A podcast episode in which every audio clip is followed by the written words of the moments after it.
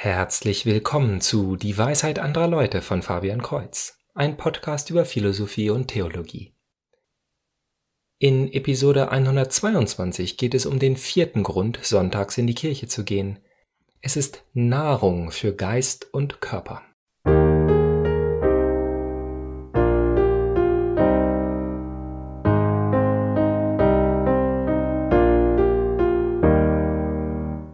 Kaum ein Grund ist mehr klischeehaft als dieser.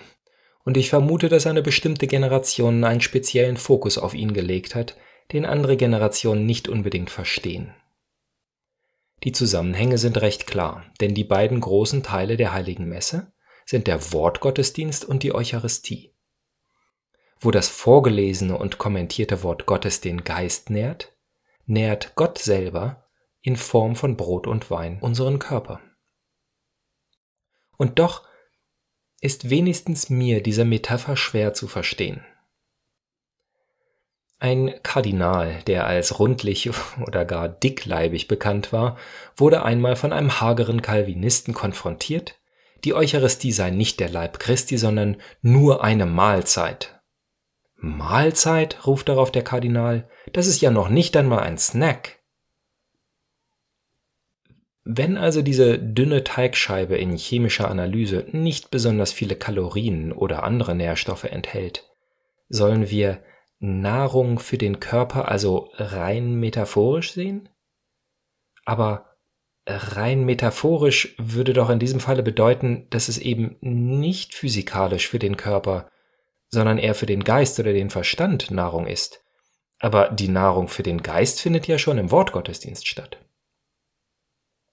Und diese geistige Nahrung, sowohl in den Lesungen wie auch im Gedenken und der Kommunion, entspricht genau dem Klischee, das ich zu Beginn erwähnt habe. Kommt, all ihr Gläubigen, aus dem schweren, ermüdenden Alltag und ruht euch in Gottes Nähe aus. Man gewinnt den Eindruck, dass der Gang in die Kirche für einige Menschen der älteren Generation eine Art therapeutischer Erholung ist. Eine Stunde am Tag müssen Sie nicht an die schlechten Nachrichten aus der Zeitung oder den Streit in der Familie denken. Eine Stunde lang leben Sie zurückversetzt in bessere Zeiten. Nun, ich möchte nicht so klingen, als wäre dies völlig falsch. Auch ein Klischee kann auf echten Wahrheiten basieren, und ich will niemandem den Trost nehmen, den Sie durch die Teilnahme am Gottesdienst spüren. Oft genug ist es mir selber passiert, dass mein Alltag so gestresst war, dass ich Gottes Stärke, die mir immer zur Verfügung steht, nicht finden konnte. Erst als ich in die Ruhe einer alten steinernen Kirche ging und die alten Lieder gesungen habe, habe ich mich weit genug beruhigt, um Gottes Stimme überhaupt zu hören. Und doch sollten wir den Nahrungsaspekt nicht romantisieren.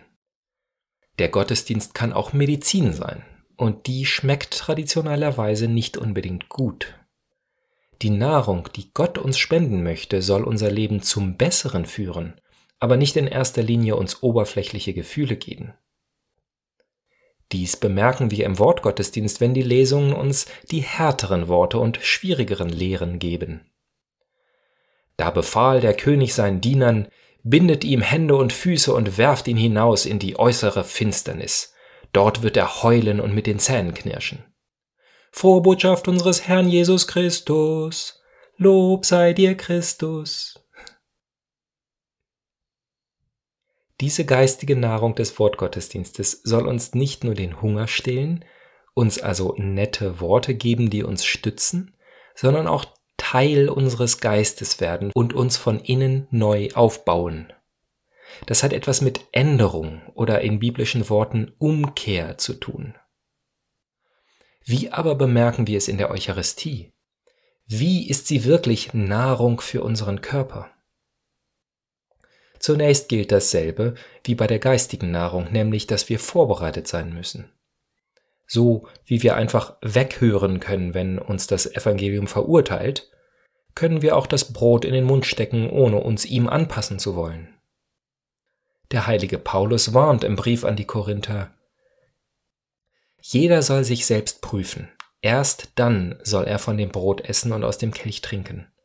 Denn wer davon isst und trinkt, ohne zu bedenken, dass es der Leib des Herrn ist, der zieht sich das Gericht zu, indem er isst und trinkt. Deswegen sind unter euch viele schwach und krank, und nicht wenige sind schon entschlafen. Diese Worte könnten aktiv interpretiert werden, also dass der Leib Christi in einem unreinen Körper, der nicht bereit ist, ihn zu empfangen, zu Krankheit und Tod führt. Oder es kann so interpretiert werden, dass Krankheit und Tod bereits der Normalzustand des Körpers ist und selbst die Aufnahme des heiligen Brotes dies nicht ändert, wenn wir es nicht als heilig erkennen. Das Mysterium der Eucharistie lädt dazu ein, uns einem Glauben hinzugeben, der nicht wissenschaftlich nachweisbar ist. Denn würde man einer Gruppe von Christen und einer von Atheisten die Eucharistie und einer Kontrollgruppe nur Placebos geben, dann würde ich hoffen, dass die Christen bereits ihr Leben für den Nächsten eingesetzt und ihre Gesundheit im Dienst am Nächsten verloren haben, bevor die Atheisten ihre erste Grippe bekommen haben. Denn nur in dem Maße, in dem wir Christus in uns leben lassen, sind wir erfolgreich, seinen Leib in uns aufzunehmen, um unseren Körper dem Seinen anzupassen. Viele der Heiligen sind früh gestorben, mit 40, 30, 20 oder noch jünger. Ob sie an einer unheilbaren Krankheit litten oder sie dies durch zusätzliches Fasten und beständiges Arbeiten noch schlimmer gemacht haben, die Eucharistie hat sie nicht gesund werden lassen.